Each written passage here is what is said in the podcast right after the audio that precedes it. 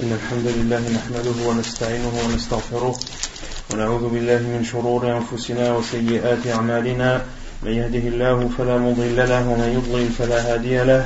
وأشهد أن لا إله إلا الله وحده لا شريك له. وأشهد أن محمدا عبده ورسوله. يا أيها الذين آمنوا اتقوا الله حق تقاته ولا تموتن إلا وأنتم مسلمون.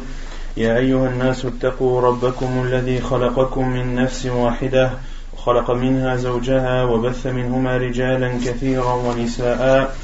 واتقوا الله الذي تساءلون به والأرحام. إن الله كان عليكم رقيبا.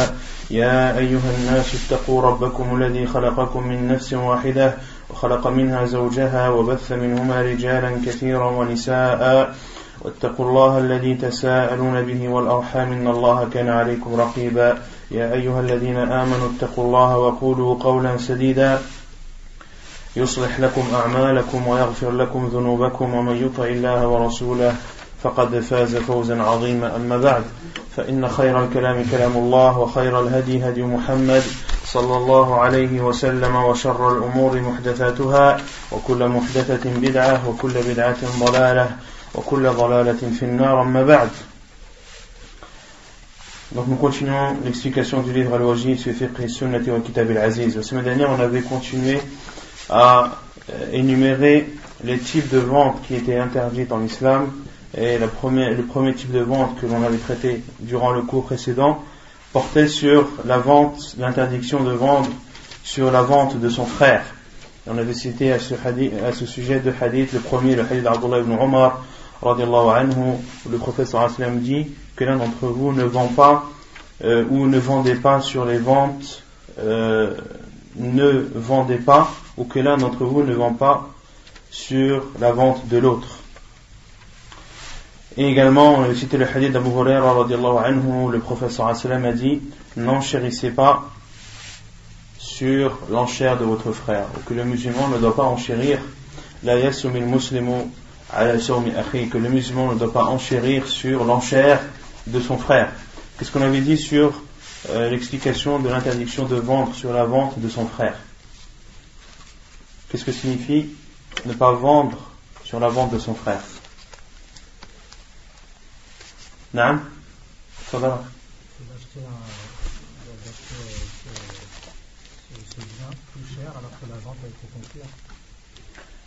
De, tu n'as pas le droit de vendre sur la vente de ton frère, c'est-à-dire que tu vas t'adresser à qui tu, tu, ne dois pas, afin tu ne dois pas t'adresser à qui Au vendeur. Au vendeur. Ou à l'acheteur. Au vendeur pour lui proposer euh, de, l'acheter plus. Au vendeur ou à l'acheteur Quand on parle de l'interdiction de vendre sur la vente de son frère. D'aller voir l'acheteur, Arsène. Tu n'as pas le droit d'aller voir l'acheteur le premier acheteur pour lui proposer le même produit à moins cher ou un meilleur produit au même prix. Donc quand le professeur Hassan nous dit qu'il nous est interdit de vendre sur la vente de son frère, c'est-à-dire que tu n'as pas le droit d'aller voir l'acheteur. Et lorsque l'on parle de l'interdiction d'acheter sur l'achat de son frère, c'est là où tu ne dois pas aller voir le vendeur pour lui dire tu as vendu telle chose à tel prix à un tel, moi je t'en propose plus. Moi je t'en propose plus. Et on avait dit que le hadith, le professeur Sam parle de la vente, mais qu'il englobe aussi l'achat. Qu'il est interdit de vendre sur la vente de son frère, mais qu'il est aussi interdit d'acheter sur l'achat de son frère, car le terme bay en arabe englobe à la fois l'achat et la vente. Et on avait dit également que cela était interdit même si la vente n'était pas encore conclue, même si la vente n'était pas terminée et conclue. D'accord? Et ensuite, on a parlé du hadith d'Abu Hurairah, le second hadith, où il est interdit d'enchérir sur l'enchère de son frère. Qu'est-ce que ça signifie L'interdiction d'enchérir sur l'enchère de son frère? Non Non.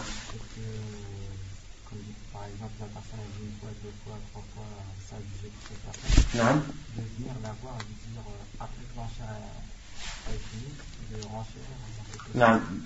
Donc c'est l'interdiction d'enchérir une fois que l'enchère est, close et terminée. mais l'enchère en elle-même est autorisée en islam. Il est autorisé en islam de proposer un produit et de laisser les gens donner le prix qu'ils veulent. Le prix qu'ils, le, le prix qu'ils veulent, tant qu'il n'y a pas dans cette transaction de, tricherie ou de duperie. Donc, les filles d'interdiction, c'est d'enchérir sur l'enchère de son frère lorsque l'enchère est close, lorsque le vendeur a clos l'enchère et qu'il a attribué ce bien à le prix que ton frère a proposé. Ensuite, on a parlé de Bay'ul Ina. Bay'u al-Ina, l'interdiction de Bay' al-Ina. Al-Ina qui signifie? Qui signifie al-Wariq, mais signifie aussi, on avait dit, al-Dhahab wa al-Nuqud. Al-Ina, ça signifie l'argent, c'est-à-dire le, le métaux, mais également l'or et l'espèce, l'argent en espèce. Quelle est la définition de Bay' al-Ina Et pourquoi est-ce qu'il est appelé Bay' al-Ina Pourquoi est-ce qu'il est appelé Bay' l'argent.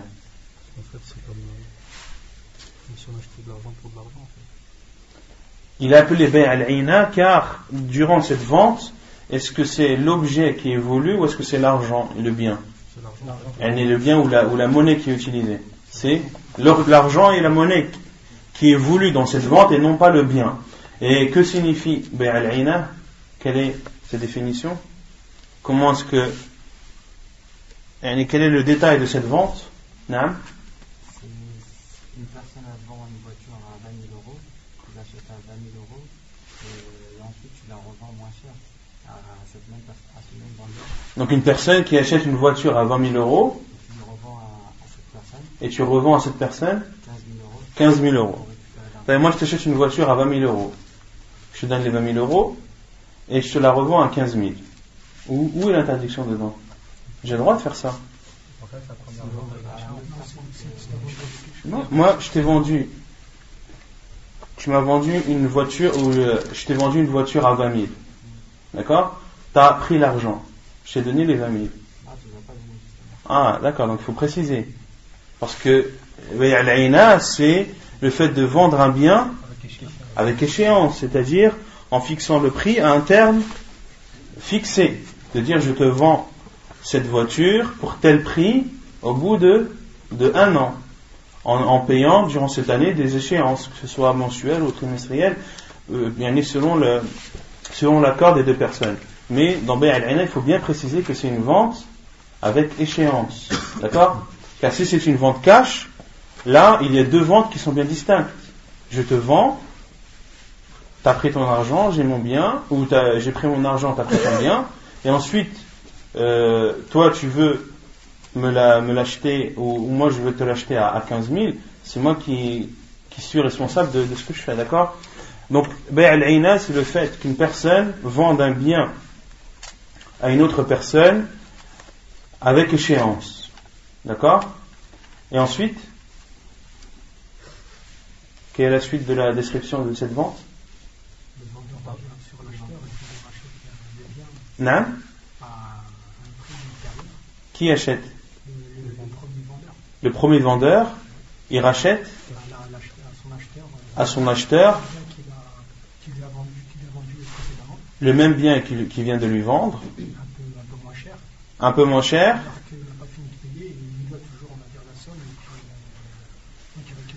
il faut, c'est, un savant donné une définition, et une définition, ça reste précis.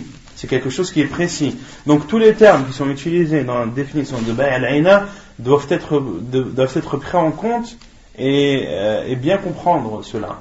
Donc, Bay al c'est le fait qu'un vendeur, qu'une personne vende un bien à une autre personne avec échéance. D'accord Sur une durée déterminée. Puis, ce vendeur achète ce même produit à cette même personne, au même acheteur, cette fois-ci, cash. Cette fois-ci, cash et à un prix inférieur. À un prix inférieur. Et le premier acheteur doit toujours la somme avec échéance qui était conclue au départ. Et cette vente est interdite car cela revient à ce que le vendeur et donner combien? Et donner la première somme cash et attendre de récupérer la somme qui a été fixée avec échéance sur une durée bien déterminée.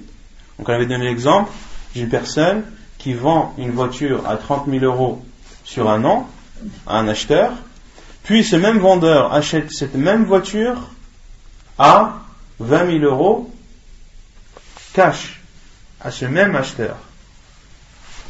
Mais le premier acheteur doit toujours les 30 000 euros au bout d'un an. Donc cela revient à ce que le premier acheteur a donné 20 000 euros et qu'il récupérera 30 000 euros. Et que ni le vendeur ni l'acheteur ne voulaient la voiture. Ni le vendeur voulait vendre la voiture, ni l'acheteur ne voulait l'acheter. Il voulait seulement avoir de l'argent. D'accord? C'est clair ou pas? Donc ça c'est Bi'al-Ina et il est interdit euh, et. Il est interdit à l'unanimité des savants. Et le professeur il dit وأخذتم أذناب البقر وتركتم الجهاد سلط الله عليكم ذلا لا ينزعه عنكم حتى ترجعوا إلى دينكم. Et le professeur Hassan a interdit al dans plusieurs hadiths, notamment le hadith que l'on a cité la semaine dernière, où euh, cela est la cause de l'humiliation des musulmans et de leur rabaissement vis-à-vis des autres communautés. Et ceci à cause de leurs péchés. Et parmi ces péchés, le fait de faire cette vente qui est appelée Bay' al-Ina. Ensuite, cela nous avait amené à parler de Tawarruq, dont l'auteur n'a pas parlé, mais qu'on avait cité nous. Qu'est-ce que Bay' al-Tawarruq? Non c'est une vente euh, avec augmentation euh, de la valeur du bien sur la si une personne vend un produit, je le faire à, un certain prix euh, au moment, tu me le payes cash. Si. C'est ça, c'est Non. C'est la même chose que Bayer sauf que euh, la, deuxième vente, c'est avec une troisième personne. At-Tawarruq, c'est. C'est exactement comme bay' al sauf que le vendeur, ou plutôt l'acheteur, ne vend pas le bien à son vendeur, mais il le vend à une troisième personne. Donc une personne qui achète une voiture à 30 000 euros sur un an, donc la voiture elle est à lui, et cette voiture, il la revend à une autre personne pour 20 000 euros. Et cette personne utilise ce moyen car elle a besoin de liquidité. Il a besoin de 20 000 euros pour acheter une chose bien précise ou pour, un besoin.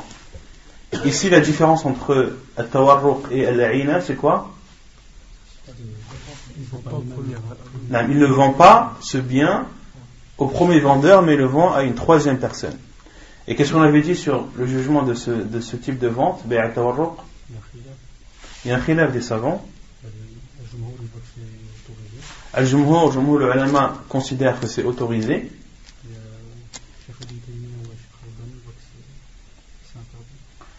Et Cheikh al-Islam Taymiyyah et Cheikh al-Albani, et d'autres savants euh, considèrent eux que cela est interdit.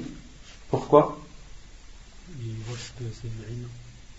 Car pour eux c'est comme al mais pourquoi est-ce que c'est comme al Parce que là on a vu que ils ne vendent pas à la même personne.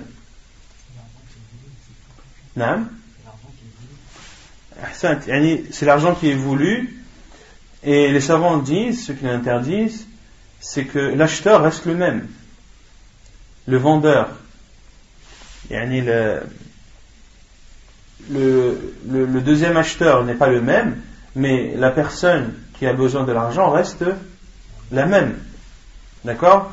Et, euh, et, c'est leur preuve dans cela, c'est que c'est une, ruse qui est utilisée ou un détournement qui est utilisé pour euh, cacher en fait al en utilisant une autre personne. Mais ici, cette personne qui a besoin d'argent est la même que celle qui en avait besoin pour en utilisant al En utilisant al En utilisant al il a eu ses 20 000 euros il doit rendre 30 000. Et en utilisant un tawarruq, est-ce qu'il a aussi ses 20 000 euros? Et il doit combien? 30 000. Donc le but ou le, résultat final reste, reste le même. Le résultat final reste le même. Mais les autres savants qui l'autorisent disent non. Ce sont deux choses différentes et le second acheteur n'est pas obligé de savoir comment est-ce que le vendeur a eu sa voiture. Or, dans Al-Ina, est-ce que le deuxième acheteur, qui n'est autre que le premier vendeur, est-ce qu'il est au courant Oui. Et c'est un accord entre eux, et ils se sont arrangés pour faire ainsi. Dans le deuxième cas de Tawarruq, le, second acheteur n'est pas au courant de, ce que le, vendeur fait. Et également, ils disent que c'est un moyen qui est licite et qui permet d'avoir, pour ceux qui ont besoin de liquidité, euh, d'éviter d'avoir recours à des prêts avec intérêt qui, eux, sont, sont interdits. C'est clair ou pas? Ensuite, on a parlé de Bay' al-ajal bi ziyadati thaman. Bay' al-ajal bi ziyadati fi thaman. Donc, la vente avec échéance, c'est-à-dire de vendre, qui est ce qui est appelé à notre époque c'est-à-dire de vendre un produit à un prix cash et à un autre prix avec échéance. Et le prix avec échéance est supérieur au prix cash. Ce qui est appelé chez les savants et Tarsit. Et on avait cité l'avis de l'auteur qui lui considère que cela est interdit. Et il utilise pour cela le hadith où le professeur Hassan dit Man ba'a fi falahu C'est celui qui vend deux ventes en une, qu'il prenne la moins chère ou bien cela sera considéré comme de l'usure. Quel est le jugement de ce type de vente,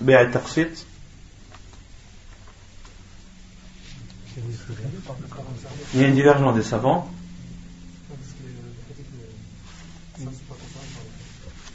Certains ou la plupart La plupart des savants, qu'est-ce qu'ils considèrent Je le ulama Hassan qui considère que Bay'at Taqsit est autorisé et que le hadith man ba'a bay'atani fi bay'a falahu aw kasuhuma aw riba concerne al-ina. Concerne al-ina et on avait détaillé la semaine dernière euh, en utilisant les deux les deux façons de comprendre le hadith que la façon euh, qui était désignée ou qui concordait avec ce hadith était laquelle des ventes al-ina et on avait vu que la vente qui s'accorde plus à ce hadith, c'est Bay al-Aina, car il y a deux ventes en une. Car il y a deux ventes en une. Il y a la première vente que fait le vendeur à son acheteur, qui est une vente avec échéance. Et il y a la deuxième vente qui suit, qui, qui est cash, alors que la première n'est pas encore conclue. Alors que la première n'est pas encore terminée. Et ici, le professeur Hassan dit c'est-à-dire que le vendeur doit prendre la, la, vente la plus, la plus basse, c'est-à-dire celle où il a acheté le bien cash, celle où il a vendu à Fouane le bien cash. C'est clair ou pas? C'est sûr. Ensuite, on avait parlé, on a, cela nous a amené à parler aussi euh, de, euh, de la location-vente. Qu'est-ce qu'on avait dit sur la location-vente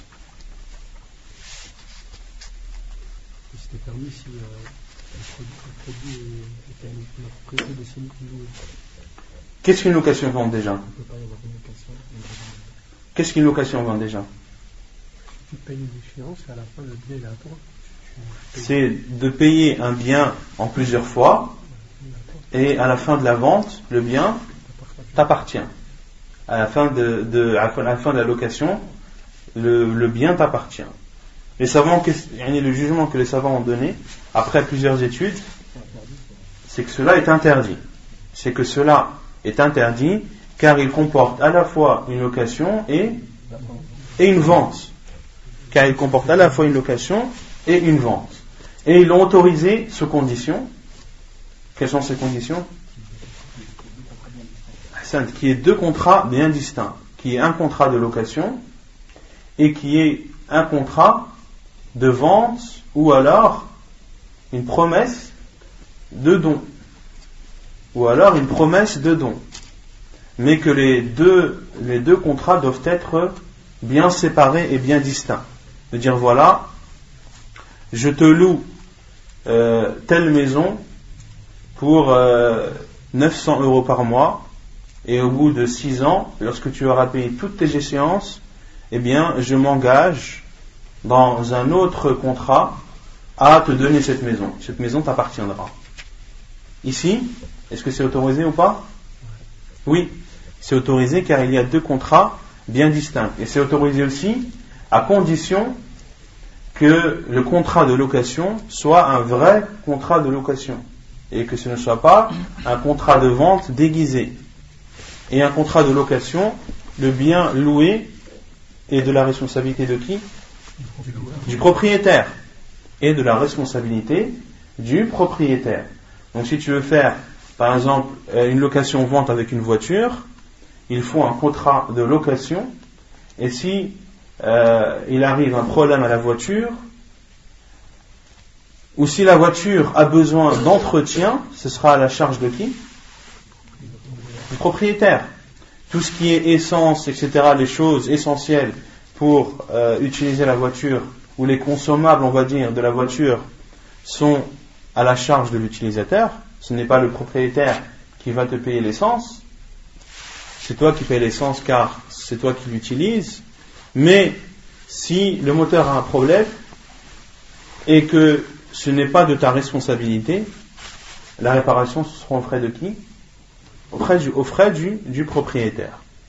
Et même si la voiture est volée ou si la voiture est brûlée, tout ceci sera aux frais du propriétaire. D'accord? Non. Les, les, contrats qui sont faits en France, ils distinguent la location d'avant Allah je ne connais pas les détails de les détails de, des contrats qui sont faits dans le cadre de ici en France. Allah je ne sais pas. J'ai jamais été euh, confronté à ça. Peut-être que d'autres frères le, non. Il faut, la condition de serment, c'est ça.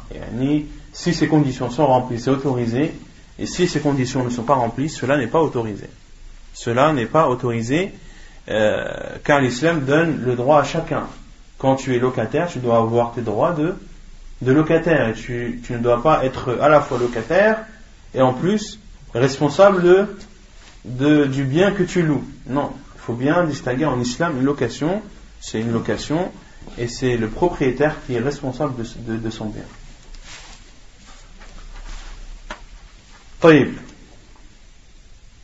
On avait dit autre chose ou pas Par rapport à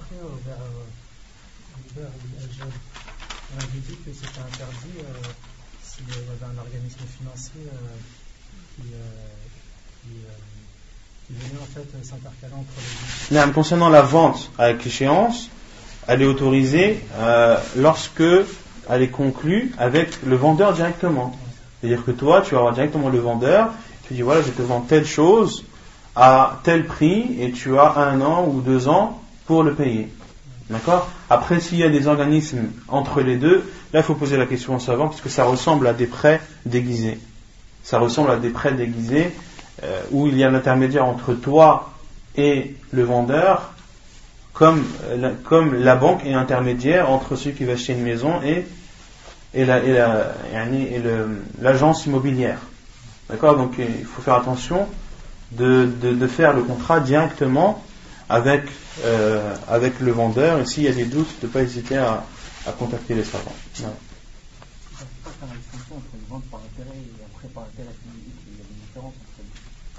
Une vente par intérêt et un prêt.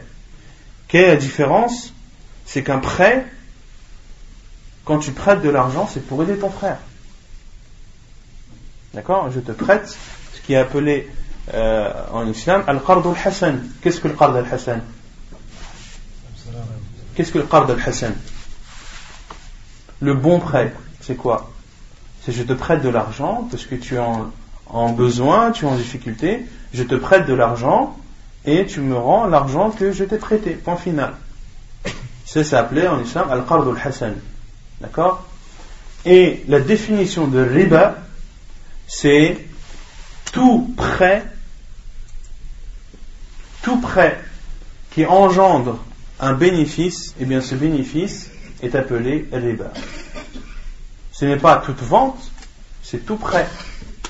Car Allah Azzawajal, comme il dit dans le Coran, Allah a autorisé la vente, c'est-à-dire de gagner de l'argent dans la vente. Tu achètes un bien, tu le revends à un prix euh, plus élevé, ceci est autorisé. Tu as un bénéfice, ce bénéfice est autorisé car c'est de la vente. Et riba est interdit car tu as reçu plus que ce que tu as prêté. Or, le prêt est fait pour aider les gens sans contrepartie. Sans contrepartie. Et quand tu vends, ou quand tu achètes une chose, le bénéfice est justifié. Il y a un travail derrière. Tu as recherché ta marchandise, comme ça, tu l'as acheté, tu as investi, il y a des risques, etc., etc., et tu as vendu. Donc ce, ce bénéfice, il est justifié par un travail que tu as produit. Mais moi, j'ai 10 000 euros. Je te les prête. Et je reçois au bout de deux ans 12 000 euros. Où est le travail? Où est l'effort? Non, il n'y a aucun effort et ça va à l'encontre de l'aspect et le sens de, prêter qui, qui, est fait pour aider les gens, aider ceux qui sont en nécessité. Et si le était autorisé, si était autorisé, si l'usure était autorisée, les gens ne s'entraideraient plus entre eux. Et les gens ne, ne, regarderaient que leur intérêt. Ah non, moi je te prête 10 000 euros, à condition tu me rends 15 000 euros. Hors de question que je te prête comme ça. Euh, où, est, où sera l'entraide par la suite? Où sera euh, aider son frère, là, aider celui qui en besoin Comment est-ce que on pourra appliquer le hadith du professeur sallam celui qui euh, qui aide son frère ou qui lui facilite dans un, dans un mal ou dans une difficulté qu'il a dans cette vie d'ici-bas, Allah lui facilitera les difficultés qu'il aura le jour du jugement. Donc le, le, le prêt est fait pour s'entraider sans contrepartie. Pour cela que tout bénéfice qui est engendré par un prêt, que ce soit un bénéfice matériel, euh, que ce soit de l'argent en plus, que ce soit un bien en plus, etc., ceci est interdit et considéré comme riba. C'est plus clair ou pas? Donc en tout, l'auteur a cité six types de ventes qui sont interdites. Le premier type de vente, c'est Bay'ul Gharar.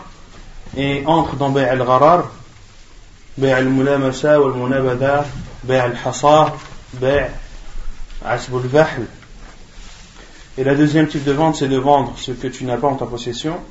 La troisième, c'est de vendre ce que tu as acheté avant de, avant de l'avoir en ta possession.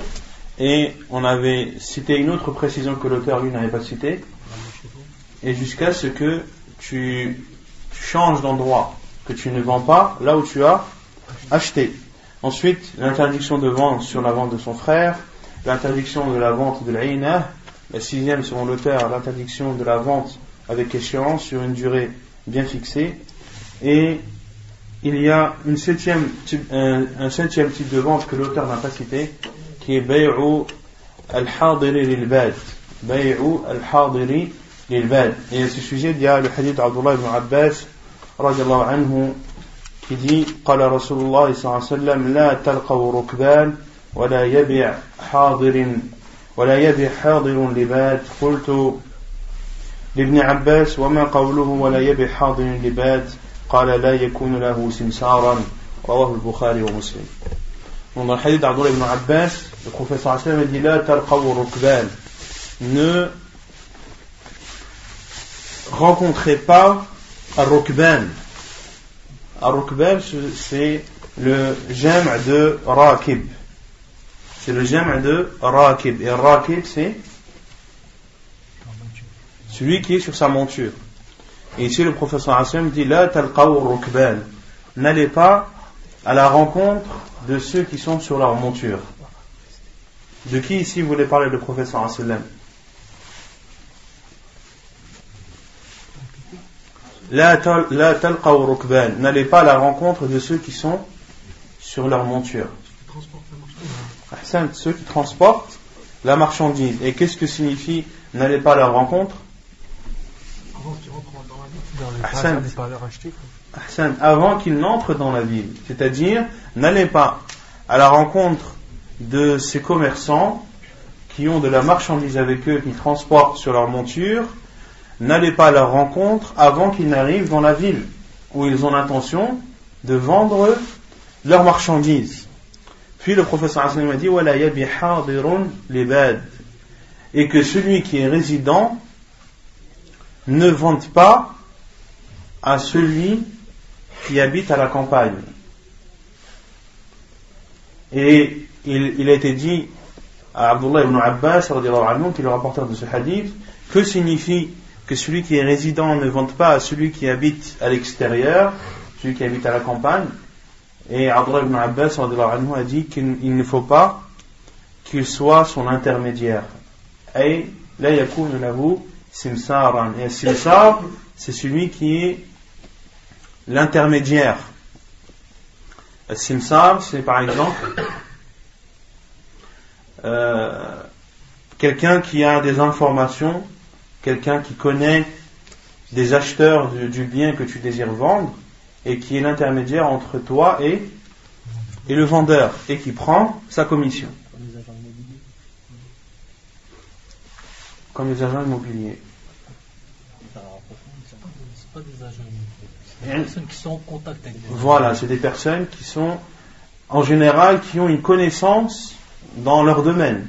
Par exemple, si c'est dans le domaine des voitures, tu lui dis voilà, moi je vends telle voiture pour 2000 euros, est-ce que tu peux me trouver un acheteur? Est-ce que tu peux me trouver un acheteur? Et, et ce simsar est une personne qui connaît beaucoup de monde, entre autres beaucoup de personnes qui seraient euh, intéressées par, par cette voiture. D'accord? Et au niveau de, de samsara en islam, elle est autorisée. Elle est autorisée quand elle est justifiée. C'est-à-dire, si c'est un simsar qui est connu, c'est-à-dire c'est un intermédiaire qui est connu dans son domaine pour avoir beaucoup de contacts et pour être efficace. D'accord? Euh, Tous les contacts qu'il a, c'est il, a eu tous ces contacts, c'est le fruit de son travail. D'accord? C'est à force de connaître les gens, à force de, de, bouger à droite, à gauche, de faire connaissance avec les gens, qu'il a, entre guillemets, un long catalogue. D'accord? Et c'est pour ça qu'il est justement demandé et recherché, car il a beaucoup de connaissances et les personnes qui le sollicitent vendent très vite leurs biens. Là, il est autorisé, s'il fixe son prix, dit voilà, soit il y a un prix qui est fixé, c'est-à-dire que le simsar lui dit, moi, je, je te trouve quelqu'un qui t'achète ta voiture à 2000 euros, mais je prends 200 euros de commission. Ils sont mis d'accord, cela est autorisé. Il est obligé de dire. Hein pas dire un acheteur, il fait ce qu'il veut après. Ou bien de lui dire voilà, ou bien que le vendeur dise moi, la voiture, j'en veux 2000 euros, toi, vends-la au prix que tu veux, le, le, le, le surplus sera à toi. Cela aussi est autorisé. Mais savants disent que celui qui n'est pas simsar, celui qui n'a pas, euh, qui se trouve dans un cas où bah, c'est l'intermédiaire euh, parce que bah, les choses ont été faites comme ça. Il entend quelqu'un qui lui dit, euh, par exemple, euh, bah, j'aimerais bien vendre ma voiture à temps, et puis lui, bah, justement, il connaît une personne qui voulait ce bien. Mais lui, à la base, c'est pas un simsar. C'est une personne normale qui, bah, à un moment bien précis, a l'opportunité. Ici, les savants disent le mieux, c'est que ils ne prennent rien. Le mieux, c'est qu'ils ne prennent rien. Pourquoi? Car il n'a fourni aucun effort. Il n'a fourni aucun effort. Il s'est trouvé au, bon moment, au bon endroit. Il s'est trouvé au bon moment, au bon endroit devant la bonne personne. D'accord? Quant au simsar, non, lui il va devoir appeler, il va devoir faire des recherches, il va devoir contacter, etc. Euh, fournir des efforts qui vont justifier euh, le, salaire qu'il prend. Donc ici, le professeur Hassan dit là, n'allez pas à la rencontre de ceux qui apportent la marchandise, et que celui qui est résident ne vante pas pour celui euh, qui habite dans la campagne. Tout d'abord, pourquoi est-ce qu'il est interdit d'aller à la rencontre de ceux qui vendent la marchandise avant qu'il n'arrive dans la ville où il souhaite euh, vendre? C'est au préjudice de qui? C'est au préjudice des autres acheteurs qui sont dans la ville, qu'ils attendent, euh, attendent l'arrivée de ces, de ces marchands. Et en général, ces vendeurs, ben, ce sont des personnes qui vont revendre. D'accord? Car c'est ceux qui ramènent la marchandise ramènent en gros en général, et ce sont les commerçants qui vont à leur rencontre, et les commerçants, eux, revendent par la suite. Ça peut être au préjudice aussi du vendeur de ceux qui, qui ont la marchandise. Pourquoi? Parce qu'il va acheter, il va retourner dans la ville, il va, vendre plus cher. Non, c'est non, ça va être au préjudice de ceux qui ont la marchandise. Ça peut être au préjudice de ceux qui ont la marchandise. Pourquoi? Parce que ils vont pas savoir le prix que se vendra leur marchandise une fois arrivée en ville. D'accord? Donc eux aussi ils peuvent perdre. Par exemple, si ceux qui vont à la rencontre disent voilà, on t'achète tout ça, ou on t'achète euh, un kilo de sucre pour un euro. Alors que eux, dans la ville, voilà, ça se vend 2,50 euros. Eux, ils auraient pu le vendre à, à 2,20 euros, 2,30 euros. D'accord? Donc ça peut être, déjà c'est un préjudice pour les habitants de la ville, directement ou indirectement, mais ça peut aussi être un préjudice pour pour ceux qui ont la marchandise. Et pourquoi est-ce que le professeur a interdit à ce qu'une personne qui est résidente, c'est-à-dire qui habite dans cette ville, vende pour celui qui est euh, qui vient de la campagne? Pourquoi? Car celui qui vient de la campagne ne connaît pas forcément le prix de ce qui se vend en ville. D'accord? Et de deux, en général, ceux qui habitent à la campagne, est-ce qu'ils sont gourmands ou pas? Non. Eux, ils ont une marchandise, ça peut être euh, des biens agricoles qu'ils ont eu en travaillant, mais eux, ce qu'ils ont surtout besoin, c'est d'argent pour acheter leur matière, pour acheter leur matière première. Donc ils se contentent du peu. Et il faut que ce soit eux qui vendent directement aux gens de la ville. Il ne faut pas qu'il y ait comme intermédiaire entre eux et les gens de la ville des gens de la ville. Pourquoi? Car les gens de la ville, qu'est-ce qu'ils vont faire? Voilà, ils vont vendre la marchandise de cette personne, qui de ce paysan qui habite à la campagne, à un prix élevé par rapport à la normale, car lui connaît les prix. Donc ce sera un préjudice pour les habitants de la ville. Pour cela que le professeur Hassan me dit, les bêtes et c'est pour cela que Abdullah ibn Abbas, lorsqu'on lui a demandé qu'est-ce que cela signifie, qu'il est interdit à celui qui est résident dans une ville de vendre pour celui qui, habite à la campagne, il a dit qu'il ne soit pas un intermédiaire. Qu'il ne soit pas un intermédiaire, car en étant intermédiaire, il va augmenter les prix, car ceux qui viennent de la campagne ont pour habitude de ne pas être exigeants au niveau des prix. C'est clair? Le hadith est rapporté par Bukhari et Muslim. Non.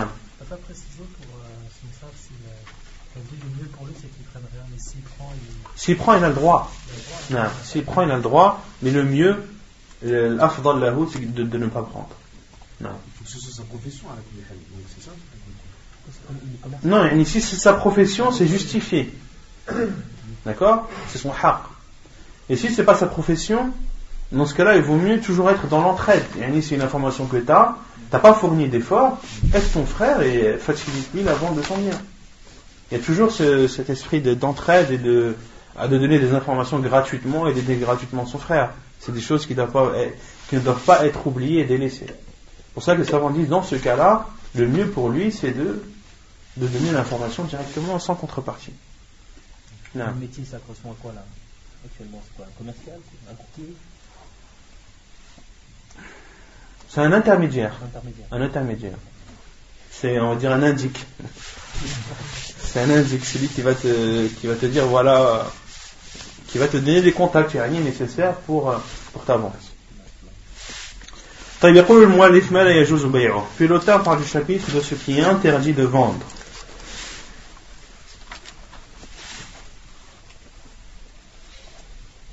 أولا الخمر عن عائشة رضي الله عنها لما نزلت آيات سورة البقرة عن آخرها خرج النبي صلى الله عليه وسلم فقال حرمت التجارة في الخمر. حرمت التجارة في الخمر. حديث متفق عليه. Donc, la première chose qui est interdit de vendre, c'est l'alcool. Selon Aisha anha, elle dit, lorsque les versets de Surat al-Baqarah ont été révélés,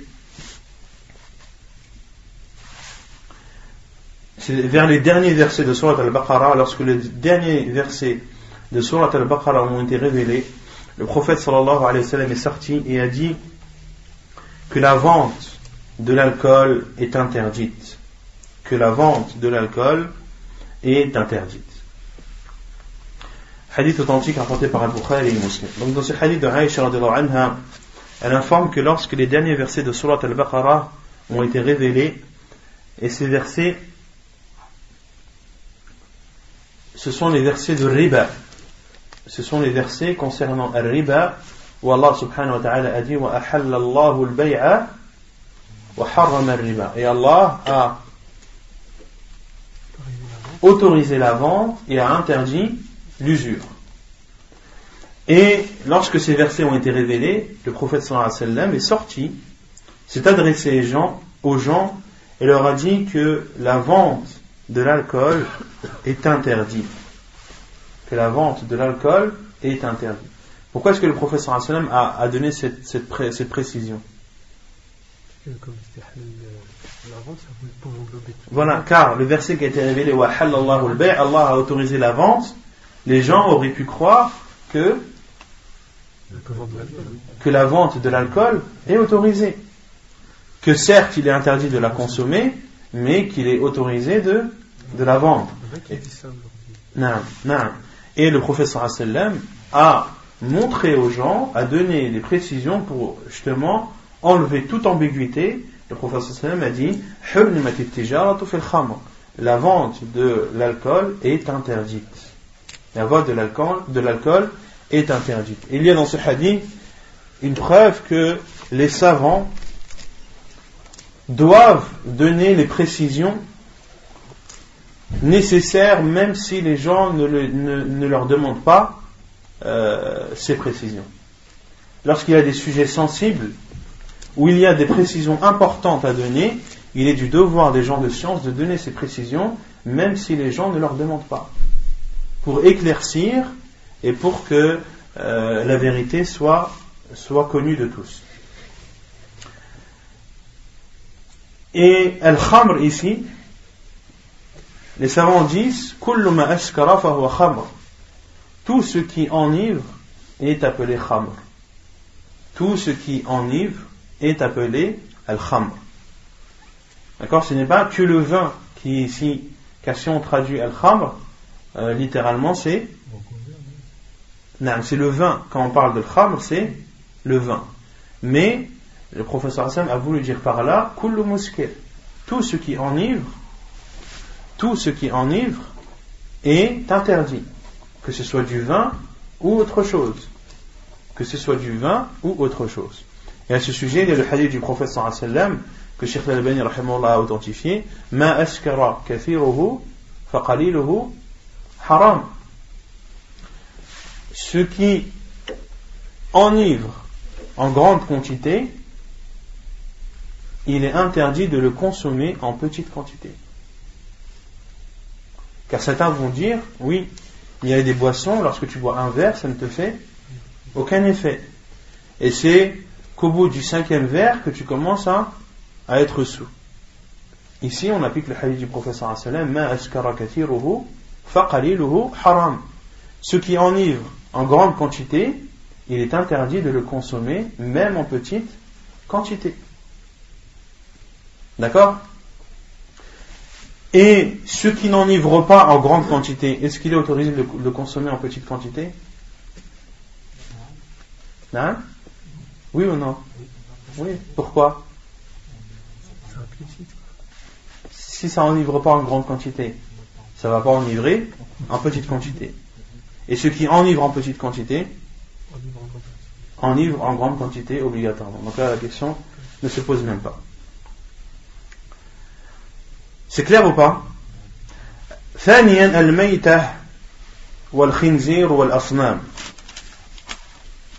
Deuxièmement, il y a les choses qui sont interdites à vendre, ce sont les bêtes mortes, les porcs et les statues.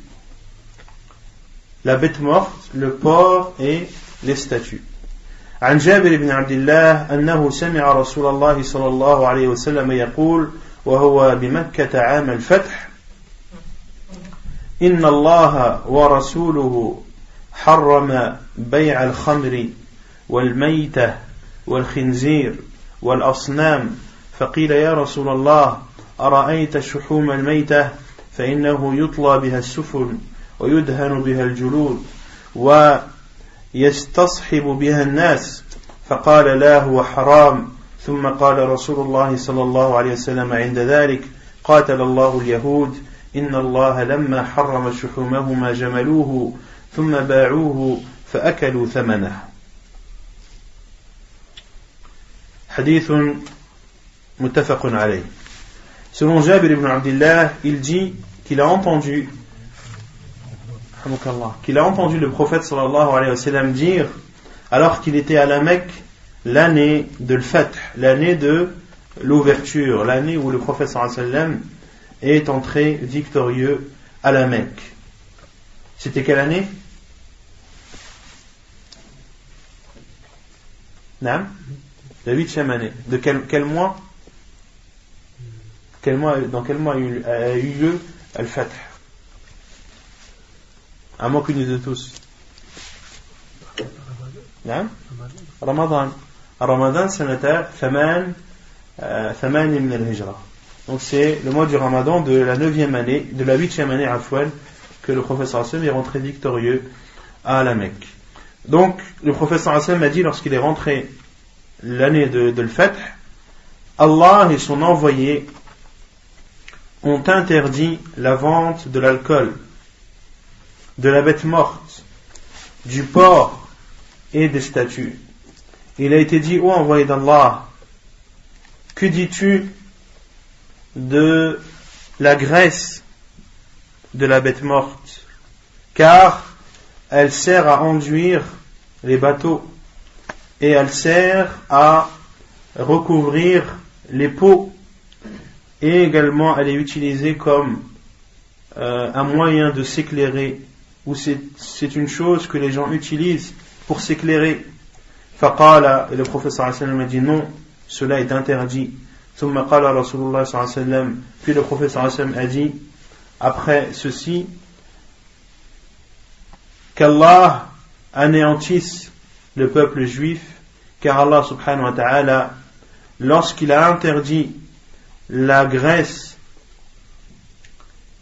de, des animaux qu'ils ne pouvaient pas consommer, jamalouhu, ils l'ont embelli, c'est-à-dire qu'ils ont fait fondre cette graisse, puis ils l'ont vendu et ont mangé les bénéfices. Hadith authentique rapporté par Al-Bukhari et Muslim. Dans ce hadith, le professeur sallam a dit Inna Allah wa rasuluhu harrama al-khamr. Allah et son envoyé ont interdit la vente de l'alcool, de la bête morte, du porc et des statues. Et si les savants disent que l'alcool est néfaste pour la raison, que la bête morte et le porc sont néfastes pour le corps et que les statues sont néfastes pour le cœur et la religion. Pour le cœur et la religion. Donc chacune de ces choses qui est interdite, l'interdiction est justifiée. Et même si l'interdiction n'était pas justifiée, même si on ne connaissait pas euh, la raison de l'interdiction, est-ce que cela remettrait en cause leur interdiction? Non. Car le simple fait qu'Allah nous l'a interdit nous suffit pour appliquer cet interdit et s'abstenir de toutes ces choses. Il a été dit, ô envoyé d'Allah, ne vois-tu pas la graisse des bêtes mortes? Car nous l'utilisons pour enduire nos bateaux. À l'époque, ils utilisaient la graisse des animaux pour enduire euh, les coques, euh, la coque des bateaux, euh, pour qu'ils soient plus imperméables. Et ils appliquaient cette graisse sur les peaux, les peaux qu'ils tannaient, de telle sorte que le cuir soit brillant et soit lisse.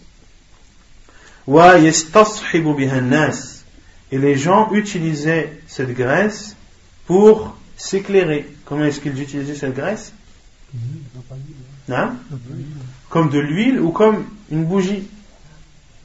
Comme une bougie. Ils mettaient une, euh, comment dire, une mèche sur cette graisse qui était dure et la graisse fondait au fur et à mesure, ce qui, permettait de faire comme une bougie. Et le professeur sallam dit La huwa haram. Non, il est interdit.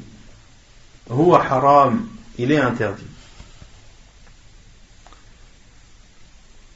Et ici, il y a une divergence des savants sur cette réponse du professeur sallam non, il est interdit. La huwa haram. Ici, le professeur sallam parle de quoi? Qu'est-ce qui est interdit? La vente ou également d'enduire des bateaux de d'embellir les, les pots et d'utiliser la graisse également comme un moyen de, de s'éclairer? Si, c'est précisé. C'est pour la suite. Avec la suite. Euh, non, juste ici on sait. La huwa haram. Ay huwa ay al-bay'. Car la vente en arabe c'est un mot masculin, ce n'est pas un mot féminin. Et si le professeur sallam parlait du fait d'enduire et de, de, de recouvrir euh, les, peaux et également d'utiliser comme moyen d'éclairer, il aurait dit hiya haram, car c'est un jama. Le professeur sallam aurait dit la hiya haram, ay hadhi wasa'il. Non, le professeur Hassan a dit la huwa haram. D'accord? Non, cela est interdit. Huwa haram, c'est-à-dire la vente. Et il est autorisé d'enduire les bateaux, etc. Puis le professeur Hassan a dit, en parlant à ses compagnons, Qatalallahu al-Yahud, inna Allah lamma harrama shuhumahuma jamaluhu. Car lorsqu'Allah Azzawajal a interdit la graisse des bêtes mortes et de, du porc, Jamalouhu, qu'est-ce qu'ils ont fait? Ils ont, ils ont fondu. Ils ont fait fondre cette graisse pour qu'elle soit liquide. Puis, ils l'ont vendue et ont mangé ou ont profité de ses bénéfices. C'est clair? Hadith authentique inventé par Al-Bukhari et Muslim. Là, huwa haram, ils disent non, les autres savants disent huwa haram ay kul que tout est interdit. C'est-à-dire à la fois la vente et, les moyens qui sont utilisés. Et la vue le plus sûr, c'est le, premier qu'on a cité, c'est que le professeur parlait de la vente uniquement. Parlait de la vente uniquement. Pourquoi Car il y a un autre hadith du professeur sallam qui dit Inna Allah idha harrama shay harrama thamanahu. Car Allah subhanahu wa ta'ala, lorsqu'il interdit une chose, il interdit également son prix. C'est-à-dire son prix, c'est l'argent que tu as en le vendant. Donc lorsqu'Allah interdit une chose, il est aussi interdit de la vendre. Ça, c'est une règle. Lorsqu'Allah interdit une chose, il t'est interdit de vendre cette chose. ثالثا الكلب عن ابي مسعود الانصاري رضي الله عنه ان رسول الله صلى الله عليه وسلم قال ان رسول الله صلى الله عليه وسلم نهى عن ثمن الكلب ومهر البغي وحلوان الكاهن حديث متفق عليه Troisième chose qui est interdit de vendre, c'est le chien. Selon Abu Mas'ud al-Ansari, il dit le prophète a interdit l'argent du chien, c'est-à-dire l'argent qui est euh, pris lors de la vente d'un chien. Qu'est-ce que mahri al-bari? C'est l'argent qui est donné à la prostituée. Et ici, al-bari signifie la prostituée. Pourquoi est-ce qu'on n'a pas dit al-baria ou al-baria Pourquoi est-ce que le ta a été enlevé? Ta Car c'est un mot qui est propre à la prostituée. Quand on dit al-bari en arabe, on sait que ça veut dire directement une prostituée. Comme par exemple al-hamil comme Al-Hamil. Al-Hamil, c'est la femme enceinte. Comme par exemple Al-Murdi' al Al-Murdi' Quand tu dis Al-Murdi' c'est la femme qui, qui allait. D'accord? Et quand tu dis Hamila, ça veut dire quoi Hamila? Quand tu dis Hamil, c'est une femme enceinte. Et Hamila, c'est une femme qui porte mais qui porte quoi? Tu dois finir ta phrase. Hamila, c'est une femme qui porte quelque chose. Donc quand tu dis euh, ma femme est Hamila, c'est-à-dire qu'elle porte, on te demande n'importe quoi. Mais quand tu dis ma femme est Hamil, elle est enceinte. Et ici, pareil pour Al-Bari, Al-Bari signifie la prostituée, même s'il n'y a pas de ta'nith, car c'est un mot qui et qui est exclusivement utilisé pour, dans ce sens. Et pourquoi est-ce que le professeur Sam a utilisé le terme mahar? Le mahar qui est la dot. Si on traduit littéralement, la dot de la prostituée. Il est interdit également la dot de la prostituée. Car c'est de l'argent que que le fornicateur donne à cette prostituée et il ressemble au mahr car le à la dot car la dot comme l'a dit le professeur sallam car la dot c'est euh, grâce à cette dot que vous rendez licite les parties de ou les parties génitales de vos épouses. D'accord? Et euh, cela ressemble pour cela que le professeur sallam a utilisé le terme bari le terme mahr afwan وحلوان الكاهن وحلوان al-kahin. Et hulwan al-kahin, hulwan qui vient du terme hulu, qui est euh, quelque chose de, de bon, de bon et de délicieux. Pourquoi est-ce qu'il est appelé hulwan Car euh, c'est quelque chose que le voyant, donc al-kahin c'est le voyant, hulwan al-kahin c'est ce que tu donnes à, ou ce que prend le voyant comme, euh, comme argent ou comme bien en contrepartie de, des informations qu'il donne. Pourquoi est-ce que le professeur Sam l'appelait Hulwan? Car ce voyant ne fait aucun effort et que pour lui c'est de l'argent facile. C'est de l'argent facile, d'où le terme Hulu. Donc ici dans ce hadith, le professeur a interdit l'argent euh, du chien c'est-à-dire l'argent que tu prends en vendant un chien. Il est donc interdit à la fois, il est donc interdit de vendre, donc de prendre de l'argent suite à une vente, suite à la vente d'un chien, mais indirectement, il est aussi interdit de l'acheter. Indirectement, il est aussi interdit de l'acheter. Justement, quand on regarde le hadith, Le professeur Hassan a interdit l'argent du chien, c'est-à-dire de tous les chiens. C'est-à-dire de tous les chiens. Et euh, on peut comprendre de ce hadith de tous les chiens. C'est ce que, l'on comprend de tous les chiens. Et c'est euh, ce c'est l'avis de la plupart des savants.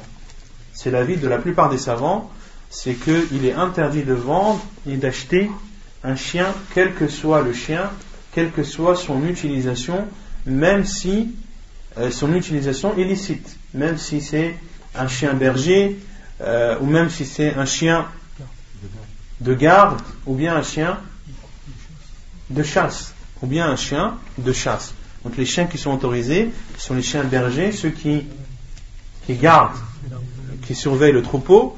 Le chien de chasse, celui qui va euh, récupérer le, la bête que tu as chassée, et il y a le chien de garde. Le chien de garde. Ce sont les trois types de chiens qui sont autorisés. Et ici, la plupart des savants considèrent que cela n'est pas, que tu n'as pas le droit ni de lâcher ni de les vendre. Et qu'un chien, c'est un animal, ou c'est même l'animal le plus, euh, le plus sale et le plus malsain. C'est des animaux le plus sale et le plus malsain. Et, comme le disent les savants, la, l'impureté du chien, c'est une impureté euh, visible, non. Aïniya, ça veut dire qu'il il est impur en lui-même. Il est impur en lui-même. Et Cheikh Ibn Uthaymi, euh, avait utilisé une phrase qui illustre bien le terme najasatun aïniya. Et il avait dit, rahimahullah, même si tu versais sur ce chien tout le savon du monde, tous les savons du monde, à la fin, il serait toujours impur. Il serait toujours impur. Même si tous les savons présents sur terre étaient utilisés pour nettoyer ce chien, à la fin il serait impur car c'est une impureté, car il est impur en lui-même. Car il est impur en lui-même. Et les savants disent que le chien n'a pas de valeur et qu'il ne mérite, pas ni d'être vendu, ni d'être acheté. Ni d'être vendu, ni d'être acheté. Non. Le chien de garde, le chien berger, c'est-à-dire qui garde le troupeau, et le chien de chasse. Non. Et d'autres savants, eux, autorisent la vente et l'achat des chiens qu'il euh, nous est autorisé d'avoir. Et la preuve, c'est des versions de hadith apportées par Abu Daoud et Al-Hakim où le professeur sallam a dit an thamanil kalbi illa kalb al-sayd. Illa kalb al-sayd et dans une autre version illa kalb al-hirasa. Que le professeur sallam a interdit l'argent du chien sauf le chien de garde et dans une autre version sauf le chien de chasse. Et le, la divergence a lieu justement sur ces hadiths.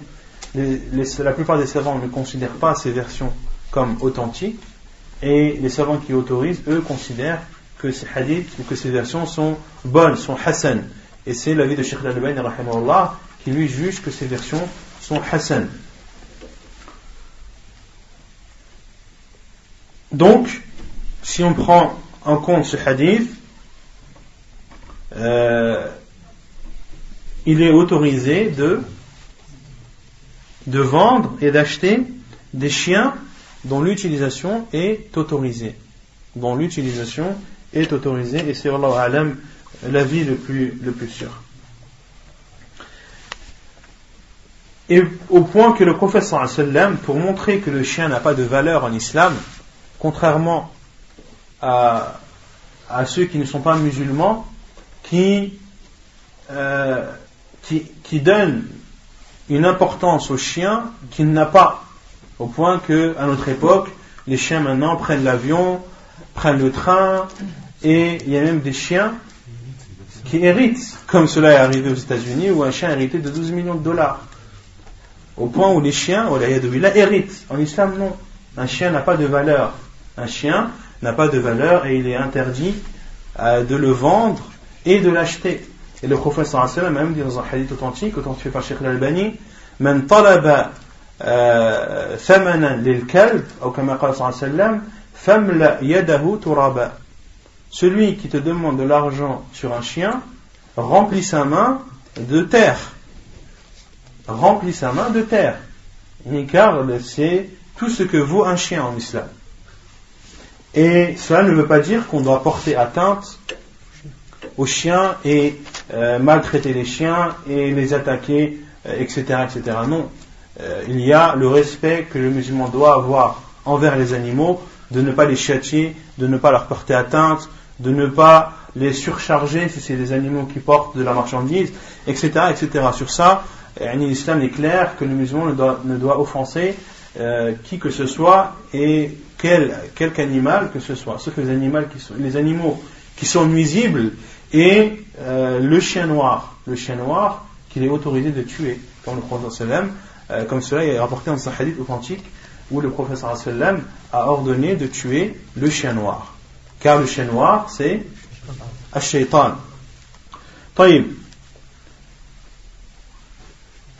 Et donc il est interdit également donc de vendre et d'acheter un chien selon l'avis des savants, de tous les chiens, et selon notre avis, qu'il est uniquement interdit de vendre et d'acheter les, les chiens qui ne nous est pas autorisé d'avoir. Ne nous est pas autorisé d'avoir. Et il est interdit également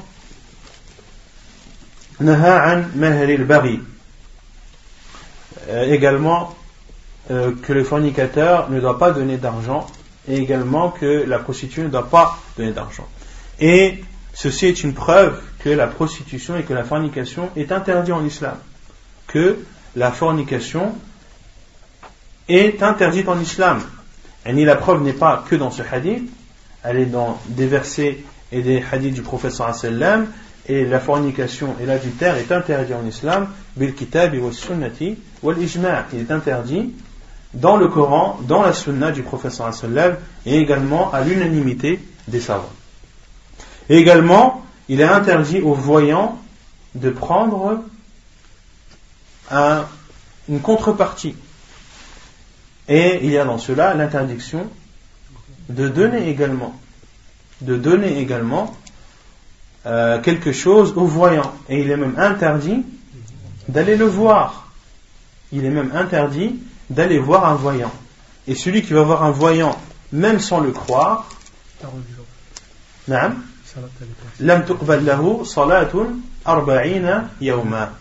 sa prière ne sera pas acceptée de lui pendant 40 jours.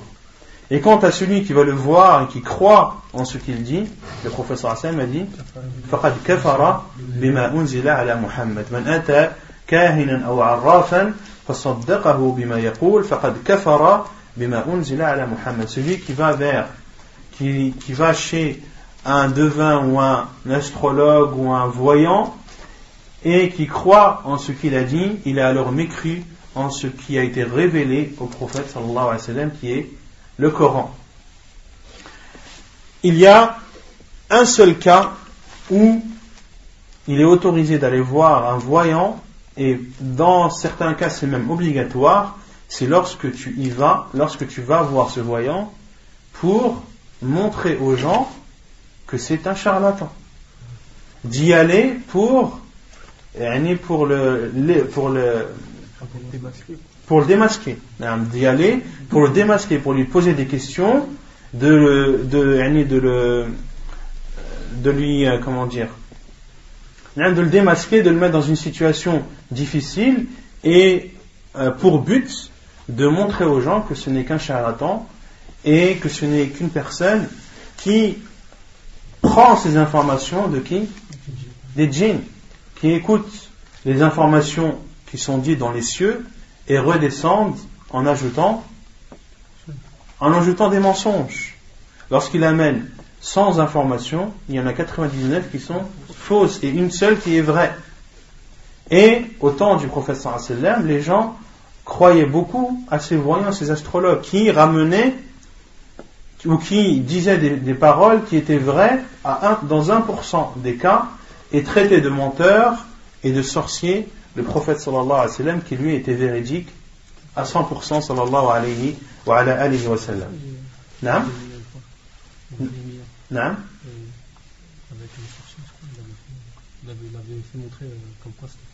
Non, les savants disent c'est même une obligation pour celui qui a les moyens et la capacité de, de montrer le, charlatanisme des, voyants, des astrologues et de le fdah et de, de, l'humilier devant les gens, qu'il le fasse.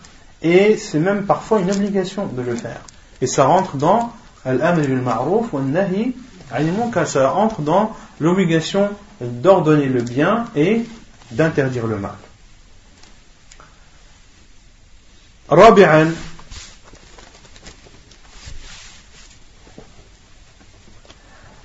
التصاوير التي فيها روح quatrièmement les images qui comportent des âmes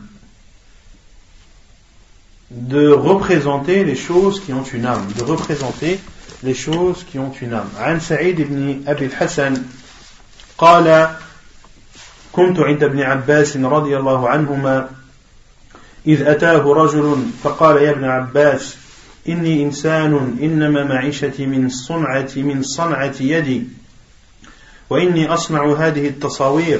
فقال ابن عباس لا أحدثك إلا ما سمعت من رسول الله صلى الله عليه وسلم. سمعته يقول من صور صورة فإن الله معذبه حتى ينفخ فيها الروح. وليس بنافخ فيها أبدا فرب الرجل ربوة شديدة واصفر وجهه فقال ويحك إن أبيت إلا أن تصنع فعليك بهذا الشجر كل شيء ليس فيه روح حديث متفق عليه Selon Saïd ibn Abil Hassan, il dit J'étais avec, ou j'étais chez Abdullah ibn Abbas, radiallahu anhuma, lorsqu'un homme est venu et a dit Ô oh Abdullah ibn Abbas, je suis une personne qui vit de ce que mes mains font et je fais ces images ou ces représentations. Et mes mains, et je dessine ces représentations. Abdullah ibn Abbas lui a dit Je ne vais t'informer que ce que j'ai entendu du prophète sallallahu alayhi wa sallam. Je l'ai entendu dire Celui qui représente une image, Allah subhanahu wa ta'ala le châtira jusqu'à ce qu'il insuffle, jusqu'à ce qu'il insuffle une âme dans cette image. Qui insufflera ou qui devra insuffler? Celui qui a dessiné.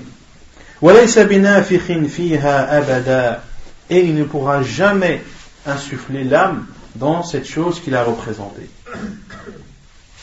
Et ici, c'est ici qu'il faut refermer les parenthèses. Je ne sais pas si vous les avez fermées là ou pas, mais c'est là où il faut refermer les parenthèses car c'est ici que se termine la parole du prophète sallam. Et il ne pourra jamais y insuffler d'âme. Et c'est là où, où, où cet homme a soupiré. Et il a pris son souffle et a soupiré fortement. Et son visage est devenu jaune. Pourquoi? Est-ce que c'est par peur ou est-ce que c'est par regret de ne plus pouvoir euh, Non C'est par peur. C'est par peur de ce châtiment, car ce n'est pas quelque chose de simple. Allah va te châtier et ton châtiment durera jusqu'à ce que tu insuffles une âme dans ce que tu as représenté et tu ne pourras jamais. Et il a été pris d'un grand souffle et et Abdullah ibn Abbas lui a dit si tu veux représenter ou si tu n'as de choix que de représenter des choses alors représente cet arbre représente cet arbre ou toute chose qui n'a pas d'âme. Si vraiment tu veux dessiner et que tu vas en faire ton gagne-pain, dessine alors des choses qui n'ont pas d'âme. dessine cet arbre ou dessine toute autre chose qui n'a pas d'âme, et les choses qui n'ont pas d'âme sont beaucoup, sont nombreuses. D'accord Donc il ne faut pas restreindre euh, ses qualités ou, ou le, le, moyen de, de, gagner sa vie en dessinant qu'en dessinant des choses qui ont une âme. Non, beaucoup ont, ont, ont réussi en, en, ne dessinant que des choses qui n'ont pas d'âme. Hadith authentique rapporté par Al-Bukhari et Muslim. ونكتفي بهذا القدر وسبحانك اللهم وبحمدك أشهد أن لا إله إلا أنت أستغفرك وأتوب إليك